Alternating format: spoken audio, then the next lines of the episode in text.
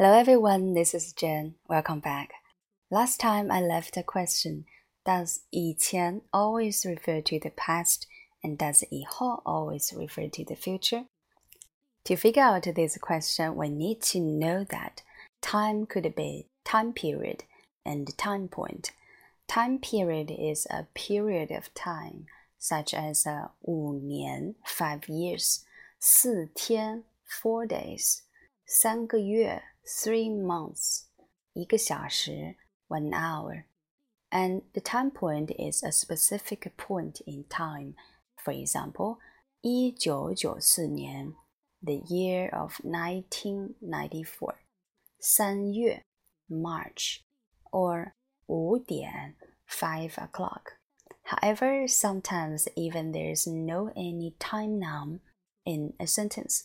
In fact, the action or a matter, which means the verb or a noun using before 以前 or 以后, has already containing the meaning of time, but it's a time point instead of a time period.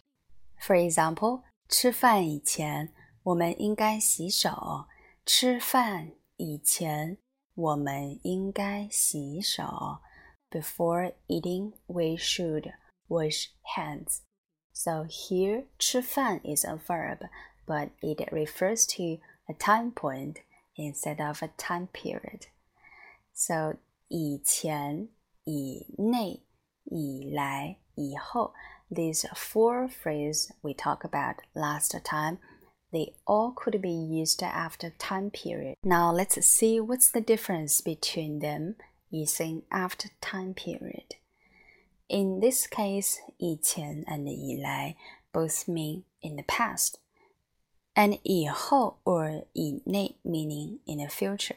Just as the sentence I said before, 他四天以前离开了北京。He left Beijing four days ago, so this is in the past.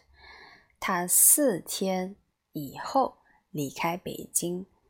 他四天以后离开北京。He will leave Beijing in four days later. So this is uh, in the future, right? 四天以来，他一直想离开北京。Since four days ago, he has been thinking about leaving.